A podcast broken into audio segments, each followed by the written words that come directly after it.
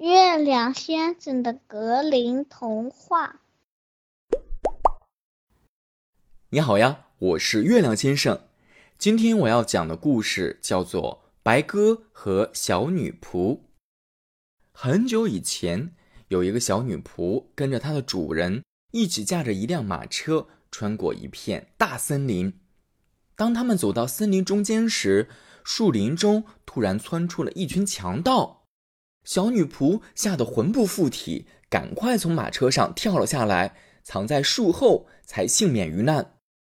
而马车里的物资全部被拿走了，它的主人也被强盗杀了。强盗们带着他们的战利品扬长而去。等强盗们走远了，小女仆才从树的后面走出来，一边痛哭一边说：“主人，你死的好惨，我现在一个人孤苦伶仃的，到底该怎么办呀？这……”这这林子里什么吃的都没有，我肯定会饿死的。哭了一会儿，他便振作起来，站起来四处观望，想找一条能走出森林的路。但是到了晚上还是找不到，他只好坐在一棵树下，向老天祈祷会发生奇迹。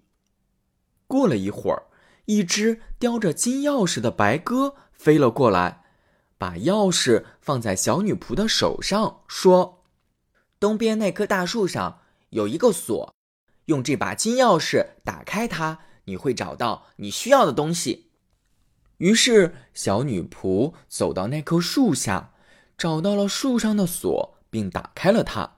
他发现洞里有一个小盘子，里面放着牛奶和面包。小女仆两眼放光，赶紧把食物拿出来，放开肚皮吃了个饱。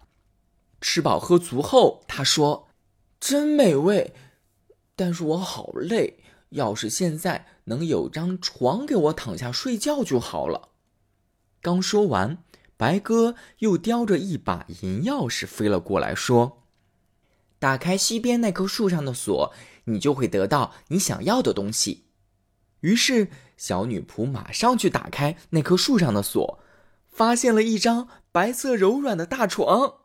她开心极了，说：“感谢老天爷，我终于可以好好睡上一觉了。”说完便躺下睡着了。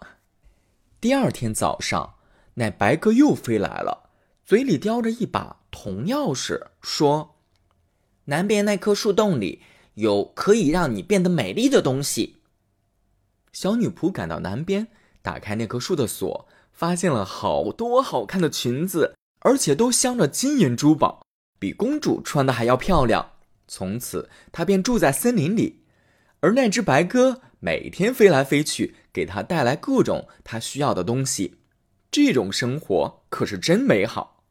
有一天，白鸽飞来了，急匆匆地说：“你能帮我办点事吗？”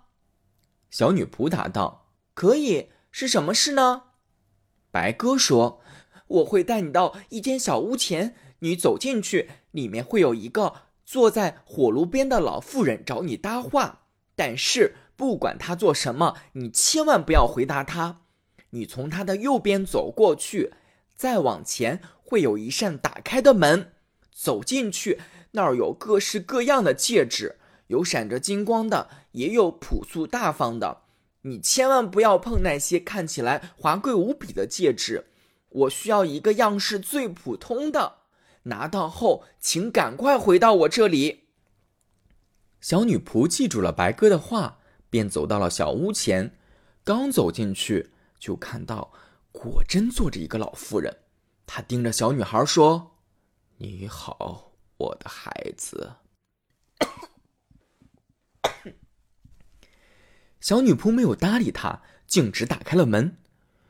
走开！老妇人一边嚷一边来扯他的衣服，想要抓住他。那是我的房子，没有我的允许，谁也不准进去。小女仆也不说话，挣脱了老妇人，径直往屋里面冲。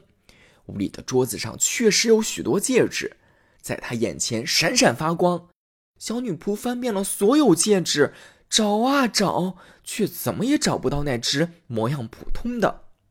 这时，他突然留意到老妇人手提了一只鸟笼，正准备偷偷摸摸的溜走。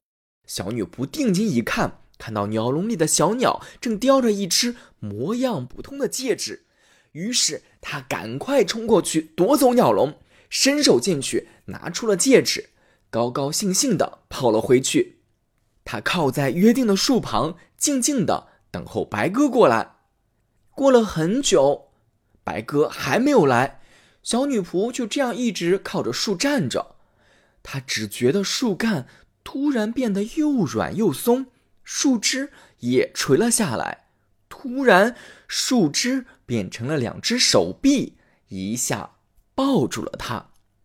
小女仆扭头一看，原来她靠着的树竟然变成了一个英俊潇洒的年轻人。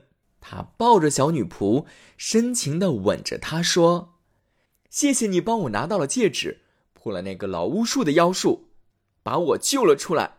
他曾把我变成一棵树，每天我还得做两小时的白鸽。”与此同时，那些被巫婆变成树的仆人和马匹都破解了巫术，一个个站在年轻小伙的身后。原来。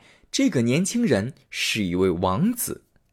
后来，他们全都安全的回到了王宫里，而王子和女仆也举办了一场声势浩大的婚礼。